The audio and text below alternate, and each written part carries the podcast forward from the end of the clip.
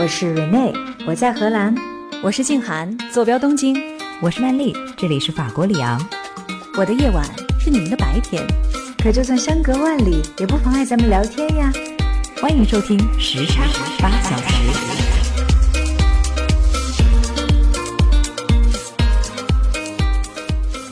一期一会，欢迎大家来收听我们新一期的时差八小时。我是住在法国里昂的曼丽。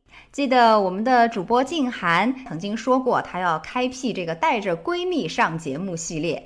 哎，这一期啊，就轮到我了，因为静涵和蕊内他们俩趁着夏天的时候都去休假去了。所以今天我呢就非常开心的为大家带来我的好闺蜜、好朋友，也是我在美国哥伦比亚大学的校友，现在居住在纽约的李楠同学。欢迎李楠，跟大家打个招呼吧。大家好，大家好，我叫李楠，很高兴认识你们，然后也非常有幸的能被曼丽邀请到来上时差八小时这个节目。嗯，太开心了！今天李楠能够加入我们，给大家稍微介绍一下啊。李楠呢，当年毕业了之后就留在了哥大，从事可持续发展方面的工作。几年之后呢，他又回到了亚洲，包括现在又再次去到纽约。这段时间里面，他是一直从事着跟教育科技相关的行业，对吗，李楠？对，是的。嗯，那你给大家再多介绍一点你自己呗。好好，没问题啊，我是。哥大毕业以后，在纽约工作了差不多五年，然后后来回国，在上海和香港啊工作了差不多六年多，主要也是从事教育投资这方面的工作。然后在疫情期间，其实我是在伦敦的啊，感受到伦敦是欧洲最长的这个 lockdown。然后呢，又辗转在去年的时候搬回到纽约啊。我本人呢，其实是一个骨灰级的历史迷，比较喜欢历史，所以今天呢，也非常有幸的去跟大家一起来探讨。这个话题，嗯，今天会让你发挥所长的，plenty of history，让我们来讨论。其实啊，李楠，我以前每次跟你聊天的时候，都会感叹，觉得你是一个思维非常活跃，而且对任何事物都有很多想法的人，而且你对社会上的新鲜事物和热点话题会尤其敏感，是不是？啊，是的，是的。比较好奇吧，可能是，所以我觉得今天呢，想要跟你讨论的话题，你肯定会感兴趣。这就是最近在美国乃至于全世界都沸沸扬扬的美国堕胎权被最高法院 overturn 反转的这么一个事件。嗯，我其实只知道，原本是从一九七三年开始，美国的司法裁决，妇女享有宪法赋予的堕胎权利，是从那时候起呢，就使堕胎在全美范围内合法化了。对，但是今年的六月份，美国的最高法院突然又推翻了那项历史的裁决，结果现在好像美国的很多州堕胎又变成不合法了。是的，所以这件事情的前因后果到底是怎么回事？身在美国的你可以给我们具体的说一说吗？好的呀，没问题啊。我觉得你也做了很好的 research，对这个了解的已经很清楚了。是这样子的，其实这个东西说来话长了啊。你当时讲过，七三年的时候，美国最高法院赋予女性的堕胎权是起源于一个法案。罗素韦德案是一九六九年的时候，这有一个女性，她叫 Jane Roe，她呢住在 Texas 德克萨斯州，德克萨斯州是其实是不允许堕胎的。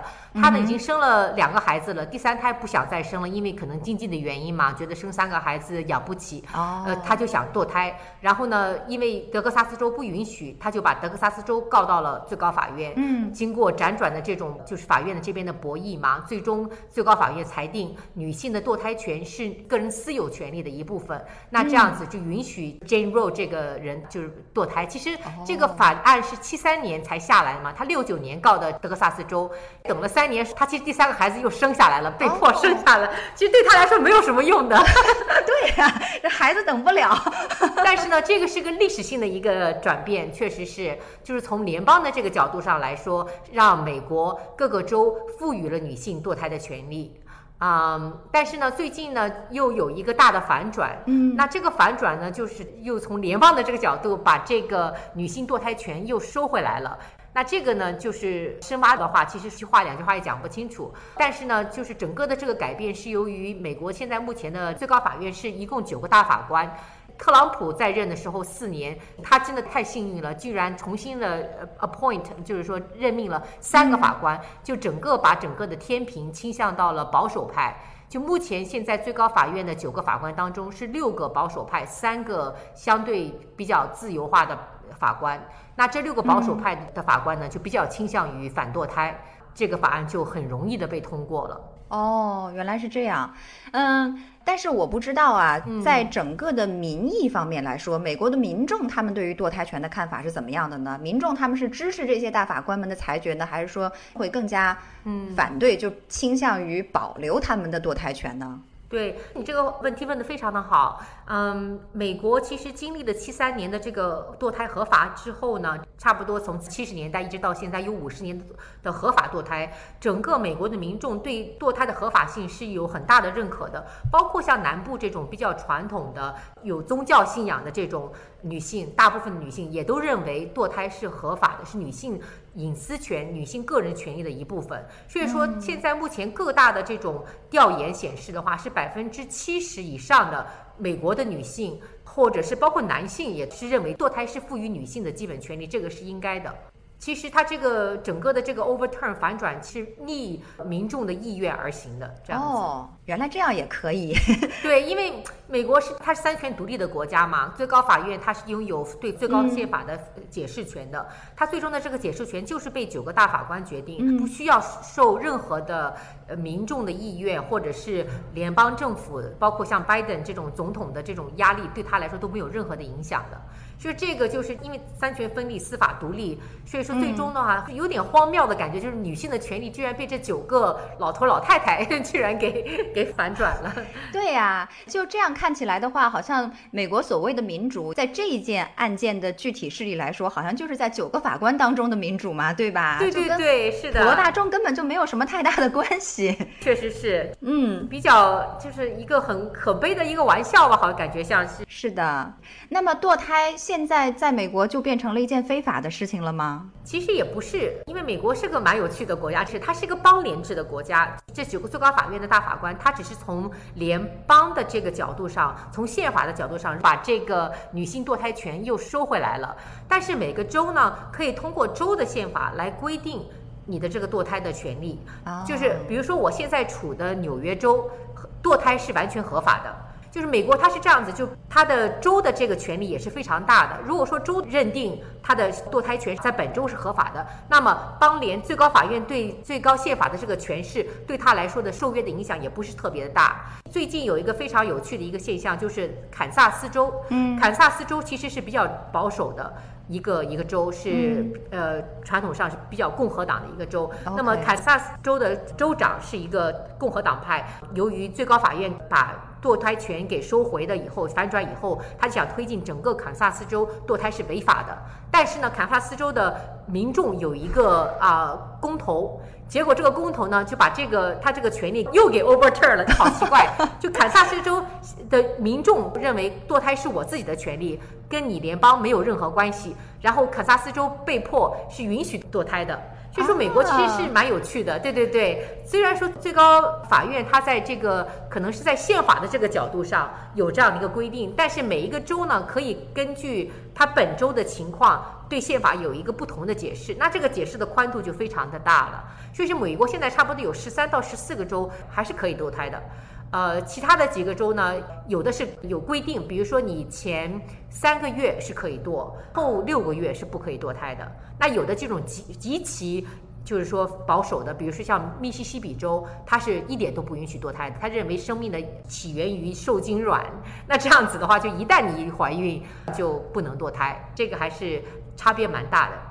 所以就是说，各个州他们都有自己的州的法律。对对我好像以前也曾经查过一下，就是感觉美国的这个联邦层面的宪法这个等级，嗯它其实只是一部就是非常大的一个比较宽泛的法律。对所以这一次被 overturned 的，其实就是说以前在这个联邦的法律里面，堕胎的权利是受到保护的。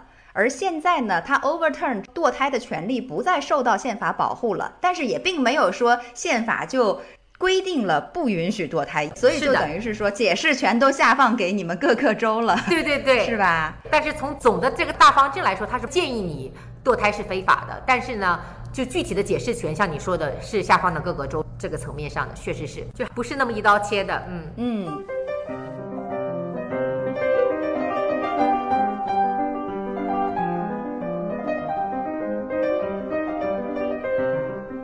那天在查阅资料的时候，哈，我看到目前这个堕胎的禁令一出啊，全美国的范围之内，大约会有一千六百六十万名育龄女性会受到它的影响。是的，我就觉得这个影响面也是非常的大呀。那具体来说，是哪一些人群会受到这个禁令的影响呢？嗯，确实，它整个的这个影响的层面。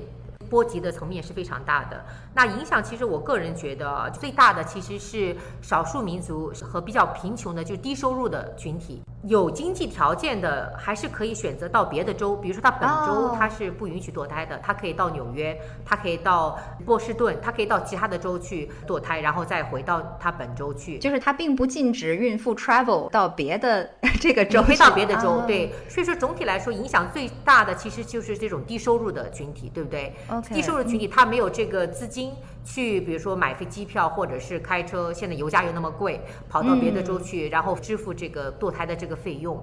那这样子的话，对整个社会的影响呢，其实是比较负面的。因为好多像低收入的这个群体，它本身呢对这个就是避孕呢，它就是保护就比相对来说比较少一些。可能他们这方面意识也比较薄弱哈。对，意识也比较薄弱。所以说，它有很多的像这种 teens pregnancy，就是青少年怀孕的这种情形。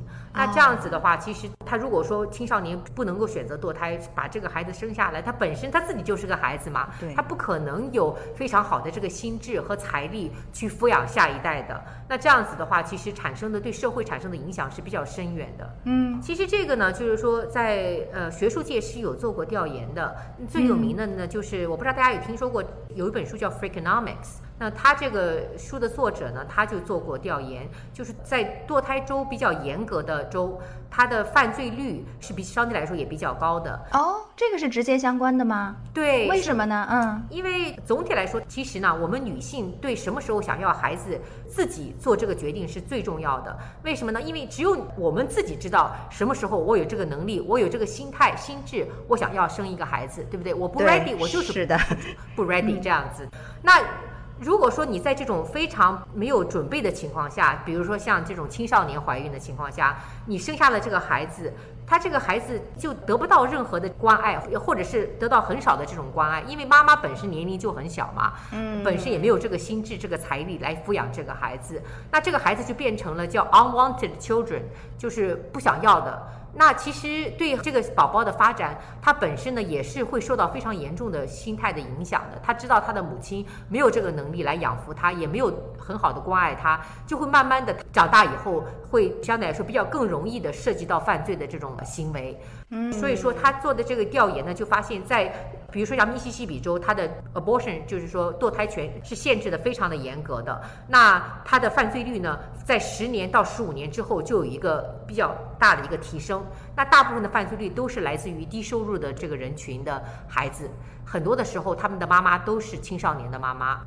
哎，你刚才这个分析真的是非常的有意思，因为我曾经看到过一篇报道哈，它是在讲这个堕胎的主要原因都有哪一些，那其中就提到了，当然也会有包括这个强奸以及乱伦的受害者啊，母亲患有疾病没有办法分娩啊，等等等等，但是比较大的一个百分比所在，还是要不然是你刚才提到的无法负起养育的责任，另外呢就是这个孕妇的年龄太小。而且好像也有研究，确实是表明，在被迫分娩的妇女当中，一个是她们自己产后的这种精神病也好，还有抑郁症也好，都有一个非常明显的增加。对，另外一方面就是你刚才提到的这些不被期待降生到这个世界的孩子们，他们其实生活质量是非常差的。所以这个也呼应到了，就是你刚才提到了，在十几年之后，他们变成了 teenager，因为他们很有可能就变成了问题儿童嘛，犯罪率就升上来了。对对对，确实。那如此看来的话，好像。剥夺妇女堕胎的这个权利，确实是一件文明倒退的事情哈。至少我目前所看到的绝大多数外界的反应，都认为这是一个严重的文明上的倒退。而且，因为美国从某种意义上来说，它是一个世界的典范嘛，它不光是代表它本国自己。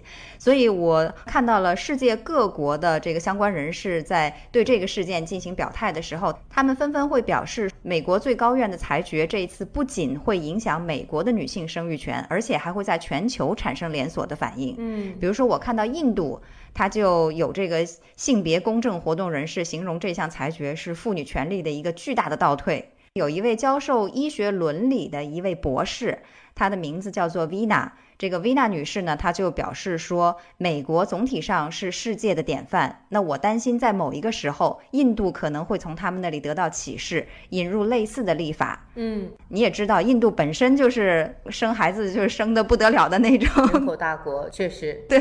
然后她说，我们将会被迫抚养我们不想要的孩子。嗯。对，我觉得这个就是说未来不可预知嘛，确实是。但是呢，美国起的这个先河确实是一个不是特别好的一个先河，我也是有有点担心的。我怕像你说的，像印度啊，其他的一些国家，欧洲可能也会有，非洲的一些国家会慢慢的效仿。我们法国总统马克龙，他听说了这件事情以后，他第一时间就在推特上面发了一条，然后他说，堕胎是妇女的一项最基本的权利，it must be protected。I wish to express my solidarity with the women whose liberties are being undermined by the Supreme Court of the United States. 然后，另外，加拿大的总理特鲁多他也是非常直言不讳的表示，这对女性来说是一个毁灭性的倒退。对对。然后他说，这是对每个人的自由和权利的攻击。包括拉美的国家，其实对。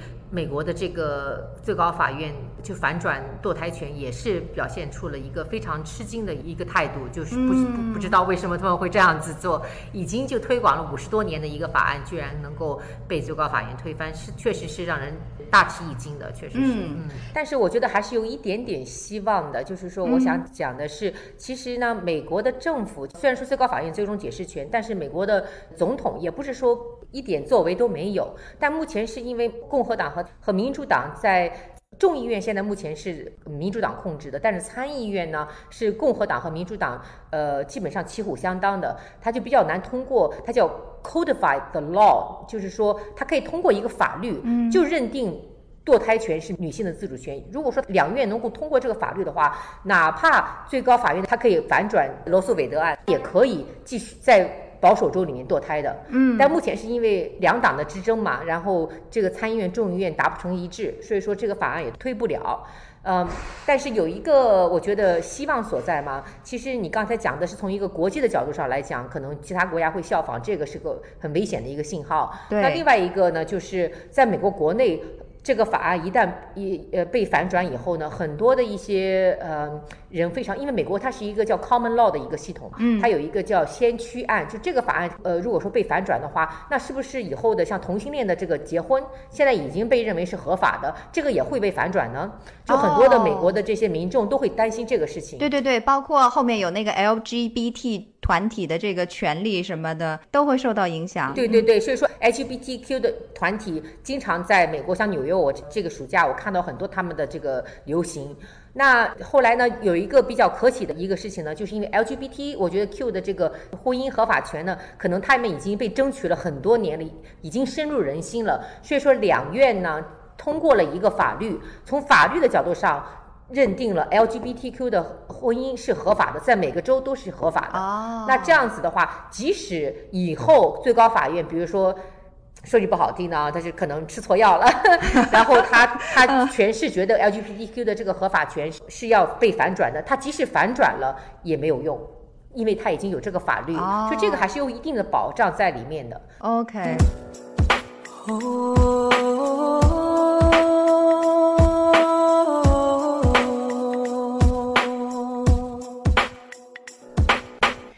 李楠啊，其实我觉得有一件事情我挺好奇的，就是既然有很多人都觉得它是一种倒退，为什么美国还是要坚持取消宪法对于堕胎权的保护呢？其实怎么说呢？我觉得美国其实是一个充满矛盾的一个国家。传统上，我们嘛一般都会把西方发达国家放在一起，欧美欧美，大家都讲欧美欧美嘛，对不对？嗯。但是其实美国，你如果看美国跟欧洲国家相比的话，美国确实是个高 GDP、经济高度发达的国家。但是呢，高 GDP 的发展过程当中，欧洲国家是信仰宗教的这个热度是越来越降低的。嗯。我不知道你在法国有没有这个印象？我在英国就看到很多的一些 church 教堂。因为没有人去了，就改成了房子。我以前还去看了一个朋友家，对他买了套房子，就在个教堂里面，好可爱的那个小门，就感觉像就是《Lord of Rain》魔戒之王去 Frodo 家里的那种感觉。对对对，因为他就说他那个 church 已经很多年没有人去去教堂了嘛，所以说 church 也没有了钱，然后后来教会就把整个教堂给卖掉了，就改成了房子了。哦，哎，法国好像还好，呃，我目前还没有看到这种状况。哦，英国现在就是说信教的人越来越少。对对对，我觉得法国新一代的年轻人里面，宗教信仰逐年下降的这样一个趋势还是挺明显的。对或者说他们至少不像以前那么认真严肃的去信仰宗教。对对对，可能他会就觉得 OK，这是我文化的传承的一部分，对吧？因为基基督教对西方文化的影响确实是非常大的。对但是呢，具体去祈祷啊，去 pray，然后经常去教堂的这种行为，我觉得相对来说是越来越少的。是的但是你看美国，美国的年轻人还是非常的热衷于信教。哦然后所以说，美国是一个发达国家当中。就是按理说，就是一般的说高 GDP 应该是低信教率的，嗯反而美国是高 GDP 高信教率的国家。那这个呢，就让他就产生了这种矛盾，就是说他对这种像堕胎权，就是传统宗教信仰是反对堕胎的嘛。那他在、嗯在美国呢，就会有很大的一个市场。OK，哎，说起来也是啊，因为法国它已经是一个政教分离的国家了嘛，但是美国美国总统他们在宣誓的时候，不是都是 In God We Trust 吗？他们要说这句话。对对对，你在美国，你想想历史上，美国基本上全都是 Protestant 新教徒总统，只有两个不是，一个是现在的拜登和当时的肯尼迪，他们是天主教的，但是基本上没有无神论者，就一定是信教的人，而且一定是新教徒才能够当总统。但是呢，我这边想讲清楚，就是美国不是一个政教合一的国家，它的宗教是不参与到政治的这个决策过程当中的，不像哦就是说，比如说像沙特阿拉伯啊、中东这些国家，或伊朗啊这些国家是完全政教合一的。但是呢，美国呢又是一个高度信仰宗教的一个国家，跟其他发达国家还是有点不一样的。那宗教在自然而然潜移默化的过程当中，肯定会对，尤其是关于民众民生的这些政策，会产生某种程度的影响。比如说在堕胎权这个层次上的一个反应。其实呢，堕胎权呢，它最高法院的解释也是把它从宗教的角度上给抛离出来的。最高法院的认知是，堕胎权到底是不是女性隐私权的一部分？七三年的罗素韦德韦德案，它是最终判决认为。堕胎权是女性的隐私权的一部分，因为有女性她可以对自己的身体做主。嗯，那今年反转以后的话，因为这个比较保守的最高法院的法庭，他认为这个跟女性的隐私权其实不太一样的，因为它牵扯到另一个生命，那这个生命也是有权利的嘛，对不对？那最终就是对于这个生命的定义，你这个生命是从什么时候开始的？是从它受精卵一开始出现的时候就记忆为生命呢，还是要等到它比如说三个月或者六个月已经成型的时候，那个时候才是算算的一个生命？那这个呢，就每个州就有不同的这样的一个理解啦。所以说，有的州比较传统的州，他就认为生命起源于受精卵，那么女性就完全不能堕胎。那有的呢州呢，就相对来说，比如说包括纽约州是允许堕胎的，但是它也不允许你到了比如说最后三个月堕胎，因为那个时候孩子已经成型了嘛。它还是规定是希望你要是堕胎，最好是在前三个月孩子还没有成型，或者是刚刚开始成型的时候堕胎。对。嗯，那这样看起来的话，大家围绕着女性是否有权利堕胎来进行法理上面的一个讨论，其实一方面就是从这个 pro life 的角度来出发，说生命权是至上的；另一方就是 pro choice，就是女性的这个选择权、自主权，从这个角度出发。是的。另外一方面呢，我觉得也是跟美国目前整个大的环境，它是政党这边来竞争总统这个位置，共和党越来越倾向于去吸引这种，它叫啊、这个词比较 negative 啊，叫 white supremacist。就是白人至上主义，这种白人至上主义的人，好多呢都是非常虔诚信信仰宗教的这些人，他们会去争取这一部分人的投票。那这部分人呢，就是传统上来说是反对妇女可以拥有堕胎权的。其实这个也有政治的这个谋求在里面，也不仅仅是宗教，就是政党之间互相争夺这部分狂热的投票权的这部分人而导致的。哎，那照你这么说，以前的话，我的出发点还只是说这个权利的主体是女性嘛，对吧？所以我就要看这个事情到底是对女性有好处还是没有好处，这个是我的判断的出发点。但是照你刚才这样一分析的话，他们很多人根本就不是以女性为出发点来考虑的。I'm not for your well-being, 对，I'm for my own interest。我自己的利益怎样更能够得到保障，我就怎么做。那这个是让我非常反感的一件事情。对我完全确实挺失望的。其实我还听到过一种说法，嗯他说说美国这次的争论呢，它的焦点并不在于是不是要取消女性堕胎的权利，而是意在去限制联邦宪法的管辖范围。嗯，因为联邦的这个宪法，它是一个国家层面上的大法嘛。但是你前面也提到了，美国的每一个州其实他们各自对于州的这个法律的定义、以及去实行这个法律，也是有很大的自主权的。对，所以，对有一种说法就是，哎，是不是美国他们觉得现在这个宪法管得太宽了，权力太大了？因为你宪法里面其实根本就当年没有提到过堕胎这个事情，是的，但是你现在已经把堕胎纳入了宪法保护的范围之内，这个是有点过度管辖了，所以现在要把你这个权利收回来。嗯，我觉得你这个问题说的特别好，确实在美国这边也是有很大的这样的一个争论的，就是因为宪法它是基本大法，当时在一七七六年制定的时候呢，它本身呢它就制定的相对来说比较笼统，给以后的这些呃政府呢有一定的这种解释权。如果综看美国历史的话，美国的历史其实有点像就是联邦政府和州政府夺权的这样的一个历史。如果说你从这个角度上来看，确实他们一直在博弈，嗯是吧？这些年来一，直在博弈，对对对，你看二战的时候嘛，当时 FDR 就是罗斯福当总统的时候，因为战争的原因，把大量的权力收到了联邦的这个手上，嗯，包括他当时为了应对美国经济大萧条二九年的这个股市股灾啊等等的，他把大量的权力收到了联邦政府的角度上，然后做了很多的一些，比如说公共设施的建设啊，包括呃全民医疗这种最基本的。对那这个呢，就是说那个时候他是因为就是有这个大的社会环境和历史环境在条件下，美国人民是愿意的。那一旦就是说四五年战争结束以后，我记得很清楚，当时因为罗斯福在二战末的时候去世了嘛，杜鲁门就还想继续的推行一个更加全面的医医保的系统，嗯，然后马上就被各个州的就开始进行了反对，因为他觉得哦，我的现在已经二战结束了。对吧？我这边的话，我每个州我要每个州有自己的决定，我怎么样来呃让我的这个州的这个州民有什么样的一个，比如说生活条件啊，包括一个医医保啊，这个是由我来决定的。那这个就是你总统管不着。对，总统管不 着，他这个就长期来说，他总是有这样一个博弈的。嗯，这个我觉得有好也有坏吧。第一，让他就是说权力不会高度统一，然后就不会导致这种独裁。那呃不好之处呢，确实就是一一天到晚的打口仗，对吧？现在很多人都讲，这华盛顿现在不干事儿，一天到晚的就是在不停的辩论。是。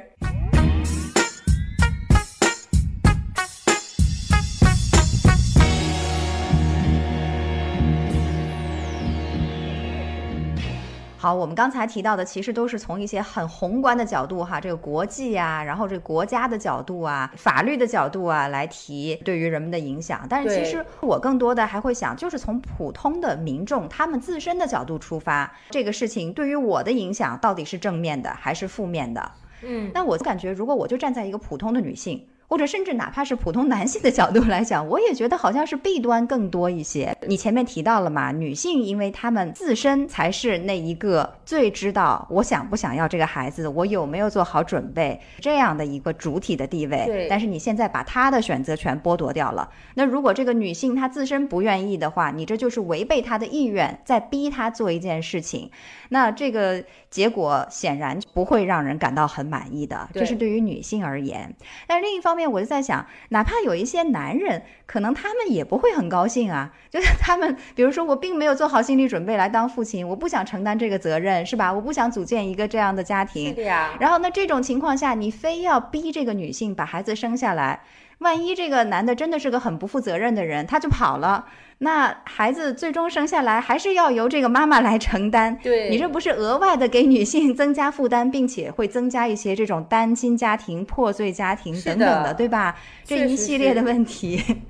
这个是个很大的社会问题，尤其在其实西方发达国家本本身离婚率就非常高的这个情况下，很其实有很多的孩子生活在单亲家庭的。但至少呢，就是说，如果说这个孩子是在父母双方都是有准备的情况下生下来的话，就算以后父母离异了，他们也也会互相的承担这种呃抚养的责任。但是如果这个孩子他是在就根本双方都不想要的这个情况下，就像你说的，男性比较容易逃脱这个责任，他搬了跑路了就 OK 了，哪怕法律上会去追究他的责任，但是这个也要花花很长很长的时间的。是的其，实另外一个呢，我觉得很大的一个弊端呢，现在已经显现出来了，就是说，呃，比如说有的州像密西西比州啊，这阿拉巴马州这些州对堕胎的限制是非常的严格的。那在这个州。生活的女性，如果说她真的想堕胎的话，她还有必须要花钱，要么开车，要么就飞到别的州，比如说像纽约、像麻州这些州地方去做堕胎，而且还要再额外支付医疗费，这个费用就非常的大。那另外一方面呢，就是你这个整个的这个颠簸，其实本身堕胎的话，它是对女性来说，对她身体来说是一个非常影响很大的一个事件。那你又加了这么多的一些不应该有的这种 stress、这种焦虑的话，就雪上加霜哈，真的雪上嗯加霜的，对对对，所以说很多人就发现对女性的这个身体的健康，他们有做过追踪，呃，也是非常不好的，而且就是在美国，在这种堕胎州比较严格的地方，它出生婴儿的死亡率也比其他州要相对来高一点，可能是因为本身妈妈就不想要这个孩子嘛，生下来后可能也不管，你也知道，刚出生的宝宝是需要二十四小时的照顾的，嗯稍微照顾不好的话，就会容容易出事情啊。那或者是这个妈妈本身她自己又没钱，她本身还要出去工作，她也没有钱去。请阿姨来帮她照顾这个孩子，孩子白天就放在家里面，等等这种事情都会出现，而且会导致婴幼儿的可能因为意外而丧生的这种情况。所以说，其实对整个社会的这个这些压力负面作用是非常非常大的。哎呀，从我们刚才说的这些看起来的话，我觉得那一些反对堕胎的人士们，他们可能说的好听一点呢，他们可能是太理想主义了。嗯，就他们觉得我保障了这个未出生胎儿的生命权，我是在做一件非常好的事情。那如果说的难听一点的话，我觉得这些人他就是站着说话不腰疼。反正这孩子生下来了，不管是这个抚养的责任也好，教育的责任也好，也不都不需要他们来负嘛。所以他就逼人家把孩子生下来了之后的事情他就不管了。确实是这个嗯实在是让人就有点觉得不太合适了。对啊，他没有切身的从这种低收入的人群的角度上去考虑这个问题。嗯，是的，但是我也反过来想哈，我说反堕胎这种想法，它会有任何的好处吗？不然为什么有些州还是那么坚决的说要禁止堕胎呢？嗯，因为现在很多西方发达国家的出生率是在极限下降的嘛，已经到了一个非常危险的一个境地。那美国其实相对来说比欧洲国家要好很多，它它的这个呃出生率还是比较健康的，但是也是在下滑的。可能我觉得是不是也是出于这样的原因的考虑？因为你任何国家一般要需要每个 couple 要生二点一个孩子，才能够保证这个死亡率和出生率能够持平，就是能够保证这个人群能够延续下去，对吧？对那很多国家都已经低于二点一了，像韩国、嗯日本啊。呃，美国其实是高的，但是它可能也在下降。可能我觉得这个是不是也是因为呃，也会出于这方面的考虑？OK，那么我们应该先提前反对这个堕胎权，这是我的一个猜测啦。就是为了维持种群数量，是吧？种群数量，对对对，我自己也思考了一下这个问题哈，我觉得有一种可能的好处，就是它可能会减少女性在被胁迫或者是非自愿的情况下发生堕胎。以及可以让女性，甚至包括是让男性，也非常严肃的去思考一个新生命的意义。对，我呢曾经就看到过一个故事，他说的是一个中国的女留学生在德国想要堕胎。那这个女留学生呢，她和丈夫当时都还是学生哈，他们是在德国的大学里面非常刻苦的在读书，然后两个人呢也早有共识，那就是三年之内不要小孩儿。嗯，但是没有想到就意外的怀孕了。于是呢，这个女生她就去寻求医生的帮助，想要堕胎。但是德国是一个对堕胎非常严格的国家，它有很多很多的规定，嗯，比如说怀孕满了十周就不能堕胎啊，女性必须完全在自愿的情况下选择堕胎，然后还有堕胎手术前必须取得心理咨询委员会出具的同意书，必须去指定的有资格的堕胎诊所等等等等。嗯，而且呢，这些诊所的外面通常还会有很多的反堕胎组织的志愿者，他们就在不停的发传单以及做宣传，就苦口婆心的要劝说所有打算进去堕胎的女性，要三思而后行，要尊重和敬畏生命，什么什么的。嗯嗯，那我看到的这个故事呢，它最终当然它是有一个皆大欢喜的结局了，那就是故事的女主人公呢，她最终是被感动和说服了。嗯，所以在手术日的前一天，她选择了对医生说不，然后她就回家去了。她后来还办理了休学手续，安心的等待把孩子生下来。可是呢，在这个故事里面，我觉得有非常重要的一点就是，这位准妈妈她还是有选择的，对，就是她是在经过了自己自主的考虑之后，主动决定我要留下这个孩子，而不是被逼无奈。嗯，所以我觉得有没有选择，这应该是一个质的区别。对，非常对，嗯那当然，我也知道，就是很多赞成禁止堕胎的人士，他们的理由就像我们前面说到的是 pro life 生命至上，嗯对吧？他们认为胎儿虽然还没出生，可是已经是一条生命了。嗯，但是我个人觉得啊，胎儿到底算不算生命这个问题，真的是一件见仁见智的事情。是的，而且不大可能有绝对的定论。就你嗯说三个月它就算个生命了，我说六个月，或者也有人说从受精卵那一刻开始它就是个生命了，对吧？这个嗯就就很难讲谁对谁错。确实是对，我觉得你讲的这个故事真的是深入浅出，因为呢，最最终还是归纳到这个女性她有自己的决定权。她可能一开始的时候你说过，她有三年不怀孕的这样的一个打算，是因为为了完成学业，对吧？嗯那后来呢，她又被感化了，认为 OK，我这个学业可以先放置一下，我先把孩子生下来养几年，然后我还可以再回去上学嘛，对不对？对那这个呢，整个的这个决定权的这个过程，全都是由女性她根据她自己自身的条件和情况来做的决定，这个就非常非常的重要，我觉得。如果说是由政府这边来硬性的通过法案来剥夺你的这个权利，让你要么你就生，要么你就不生，他没有这样的一个决策权的话，那整个我觉得对孩子未来的这个发展，包括对女性她本身的这个职业的发展，都是有很大负面影响的。是的，因为千千万万的女性，她们各自的这种条件都各不相同，你怎么能够一概而论呢？对，对呀、你不可能一刀切的嘛，对不对？是的，是的，我非常同意。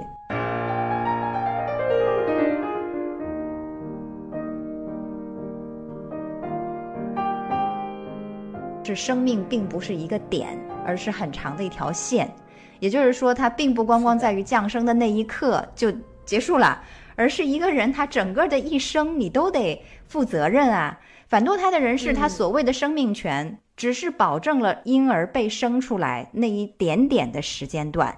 至于出生了以后呢，那我觉得，因为生命的意义绝不仅仅是在于活着而已呀、你还得活得有质量、有希望、有乐趣，对吧？对呀、那么这个被生下来的孩子，他以后是不是健康，能不能快乐？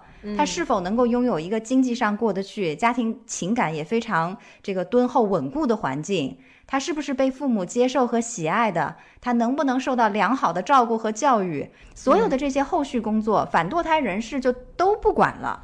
对我们好像从来没有听说过哪一个大法官会站出来说：“我负责资助所有那些因为无法堕胎而降生于贫困家庭的孩子，对吧？”没有过这种事情吧？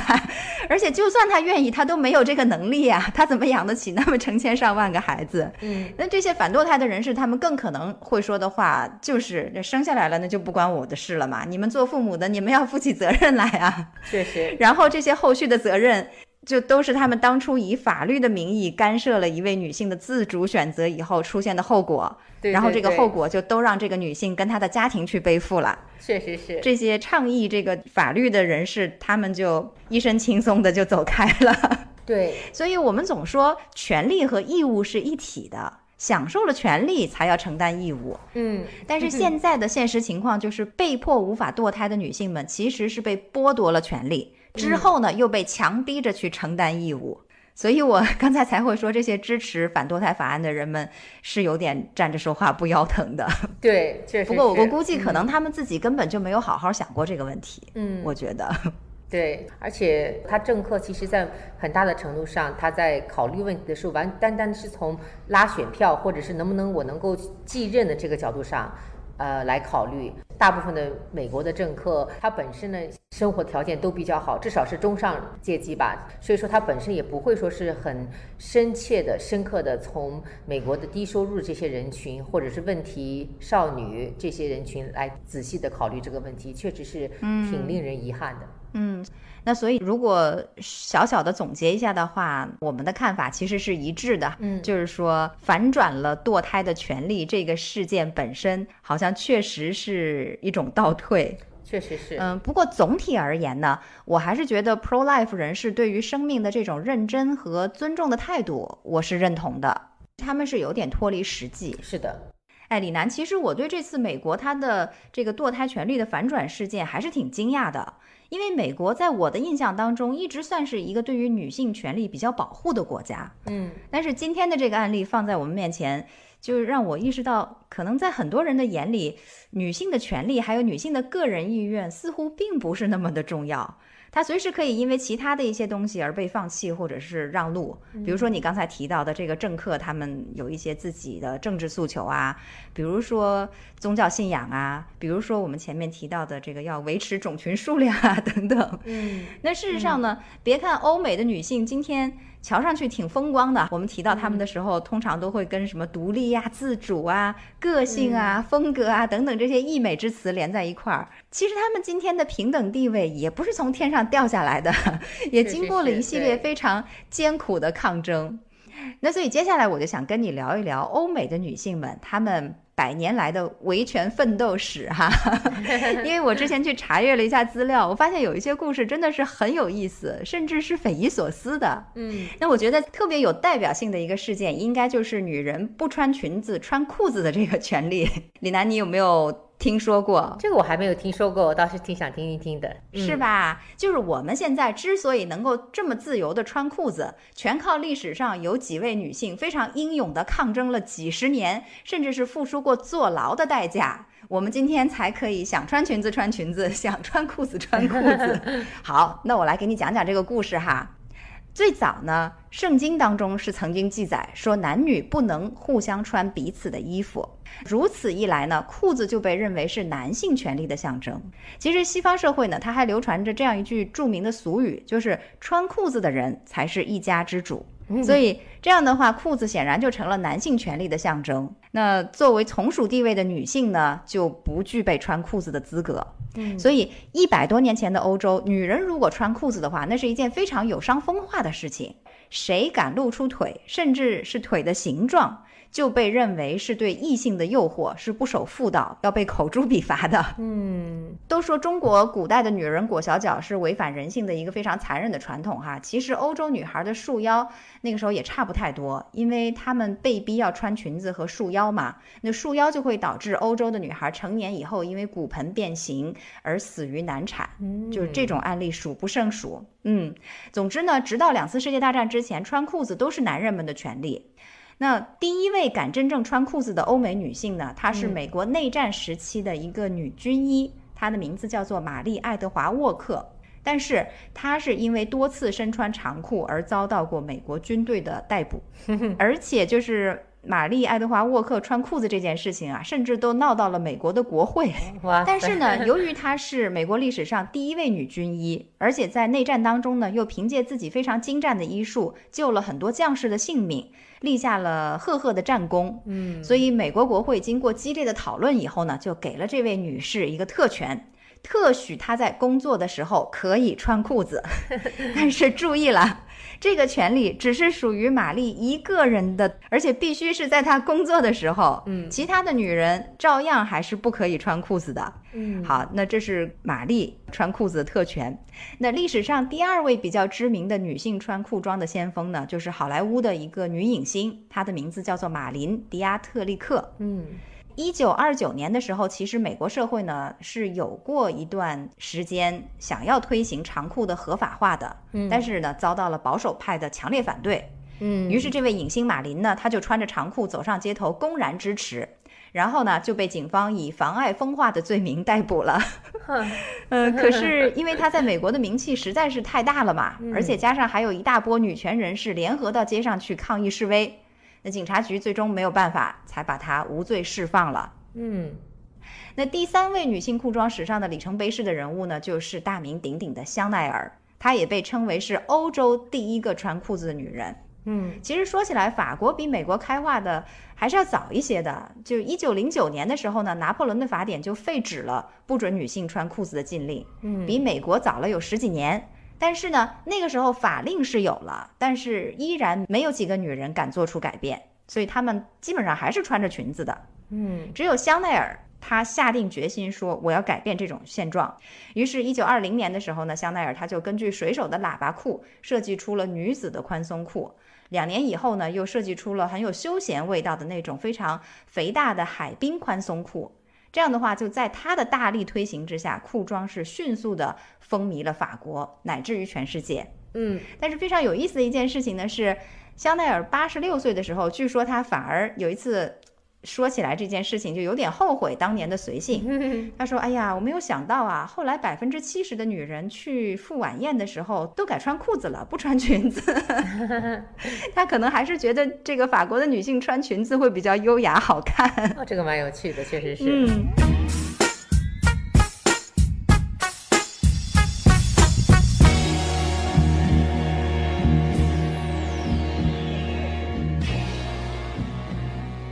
这是女性穿裙子还是穿裤子的一段非常有意思的权利抗争史啊。嗯，那其他还有一些女性的权利也是非常出乎我的意料之外，就是我以为女性很早很早就有这些权利了，但是事实上只是在很近的几十年之内才得到的。比如说女性的选举权，在法国呢，它是一九四四年的时候才由戴高乐将军赋予所有的女性参政权和选举权的。嗯，那银行的开账户的权利，在法国直到一九六五年，女人们在法律上才可以独立自己去开账户，并且选择自己喜欢的工作。在此之前呢，她们都是处于男人的监护之下。比如说，如果没有丈夫的事先同意，她们就不能够去开设银行账户，而是只能拿到这个丈夫银行卡的副卡。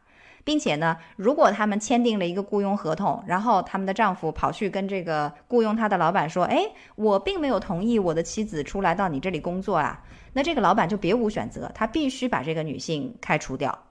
就是这种工作的权利都不能自主，也挺让人瞠目结舌的。对，确实是。而且甚至是直到今天，我听说沙特等等国家的女性还是没有自己去办银行卡这样的权利，就她们还是在丈夫的监护之下的。不仅仅这样子，沙特而且是女性是不能够单独坐飞机的，必须要有家里的男性，要么是她的丈夫，要么是她的哥哥或者是父亲带着他们坐飞机。啊。对，就是不能单独出门哈，不能单独出门。沙特好像是从去年才开始允许女性开车的，哦，之前都不允许女性开车。天哪！对。确实是严重限制这个女性的这个自由的，嗯，行为自由、行动自由。这个就是听起来像天方夜谭，但是又真实的就发生在我们的这个现代的世界里面。确实是真的。那么再说一个和我们刚才提到的堕胎也是有相关的这么一项权利，那就是合法的去使用避孕药和避孕工具。嗯，你可以想象吗？这项权利在法国居然是到了一九六九年、一九七零年代才真正的落实下来。在此之前，女性连想要避孕都不可以。就是如果她们想要避孕的话，那是非法的。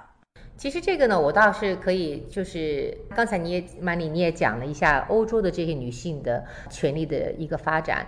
那我这边给你做一点点美国这边女性的权利发展的一个补充吧。嗯，好。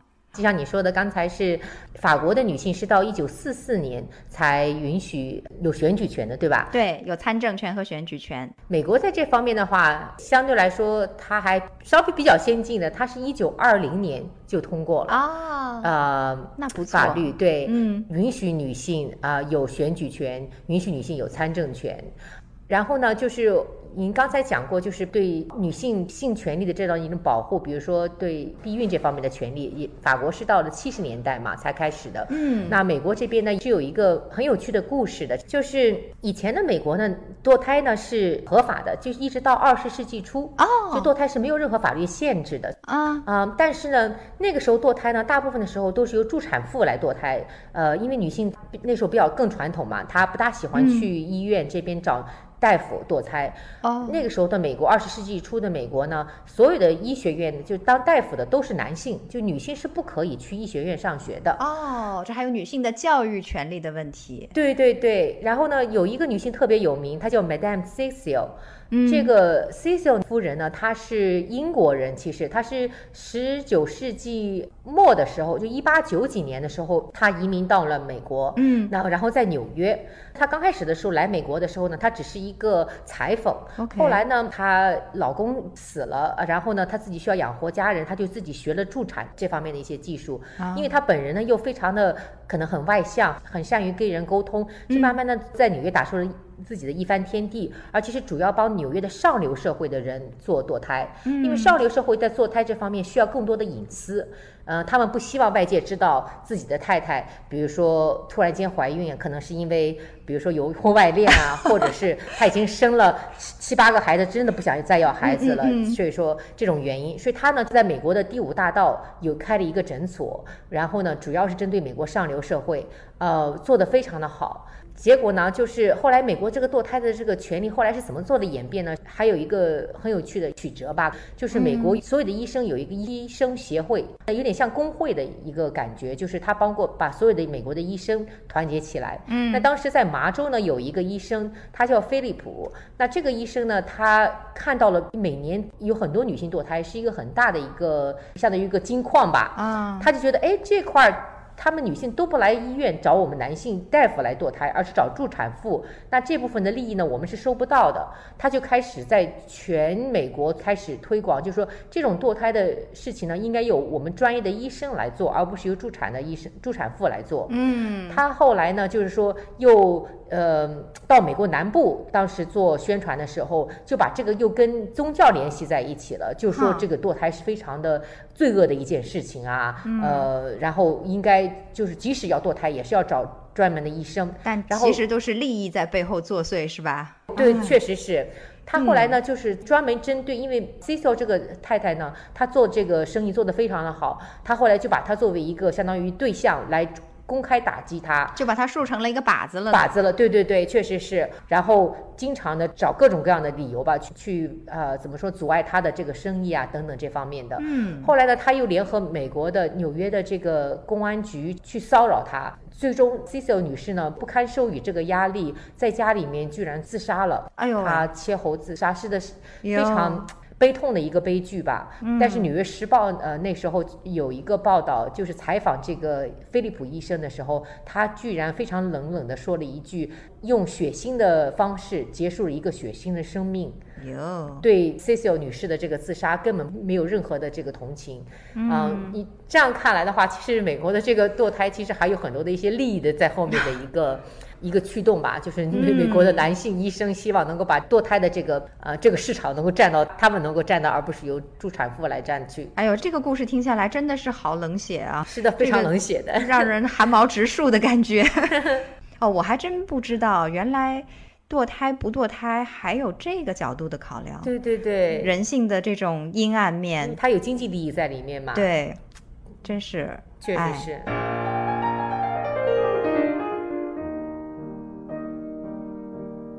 我们继续说女性的权利的维护和抗争哈。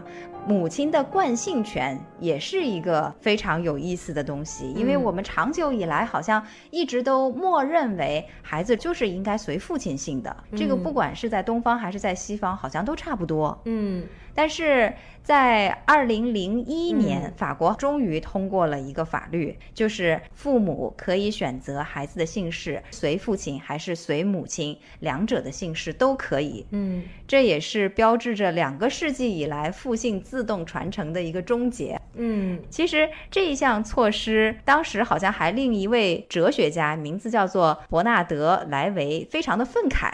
他的意思就是说，啊，父亲们仅剩的惯性自由都被剥夺了，那他们以后还剩下了些什么呢？这个男人对于他们男权的维护，真的是到了骨子里哈，这嗯一寸土地都不愿意放过。确实是。那如此说来的话，我觉得其实咱们中国整体来说，女权的发展还真算是不错的。嗯因为你看，现在我们中国社会总体来说还是非常讲究男女平等的嘛。对，像这种平等的受教育的权利呀、工作的权利呀，等等等等。嗯当然，我也不否认，就是有一些贫困偏远的地方，还是对女性有所歧视的哈。比如嗯他们会优先供养儿子去上学啊，不让女孩嗯读书啊。嗯然后好像很多地方工资至今会同工不同酬啊。对还有这个高层领导的岗位，可能女性的比例会明显要少于男性，这个嗯也是一个非常常见的一个状况了。嗯，确实是。总而言之，整体的看起来的话，争取男女彻底的平等，我们还是任重而道远的。对，确实是，还要继续的努力，革命尚未成功。是的，是的。你现在正在收听的是时差八小时，我是本期节目的暑假轮值主播曼丽。今天呢，我也是非常高兴的邀请到了我的好闺蜜，住在美国纽约的李楠，来和我一起跨时空聊天。我们的话题是从不久前的美国最高法院反转堕胎权这个事件开始，一路聊到了它的成因、影响，我们个人的看法，以及之后呢，我们又顺带回顾了一下百年来各国女性她们曾经经历过的种种性别不平等的辛酸经历。总而言之呢，跟李楠聊的是非常的尽兴和开心。再次感谢你克服时差来参加我们的节目，谢谢。非常感谢，谢谢你的邀请。嗯，也欢迎以后有空常来时差八小时做客。好的，一定一定。那同时呢，我也要向我们的各位听众来吆喝一下，如果你觉得我们的节目还不错的话呢，希望大家赶快来加入我们的听友群。那加入的方法呢，非常的简单，就是在我们每一期节目的文字介绍最开头部分呢，都写明了我们听友群的微信号，copy paste 一下，你就可以成为我们听友大家庭当中的一员啦。嗯，好啦。那今天的时差八小时就说到这里，我是住在法国里昂的曼丽，我是住在纽约的李楠，很高兴参加这个节目，跟大家在这里相会。那祝大家暑期愉快，Stay cool，我们下周再见喽。拜拜，再见，大家再见。So, what am I not supposed to have an opinion? Should I keep quiet just because I'm a woman? Call me a bitch cause I speak what's on my mind. Guess it's easier for you to swallow if I sat and smile. When a female fires back, suddenly they and don't know how to act. So that's what any little boy would do. Making up a few false promises. That for sure is not a man to me. It's slandering names for popularity. He said you only get me through controversy. But now it's time for me to come and give you more to say.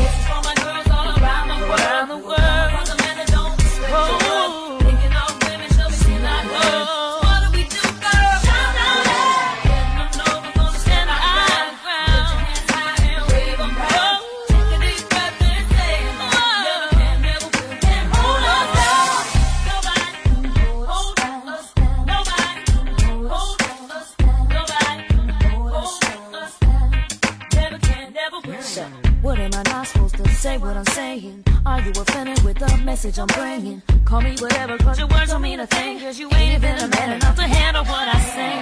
If you look back at history, it's a common double standard of society. The guy gets on the bump, the more he can score. While the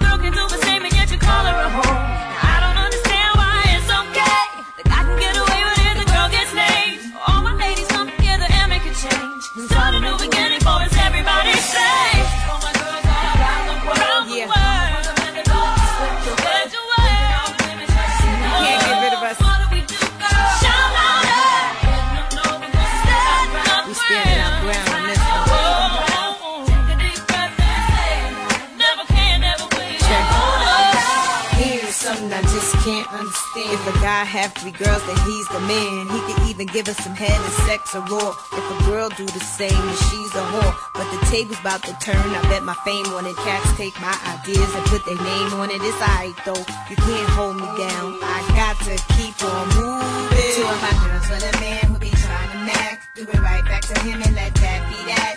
You need to let him know that his game is whack. And little Kim and Christina Aguilera got your back.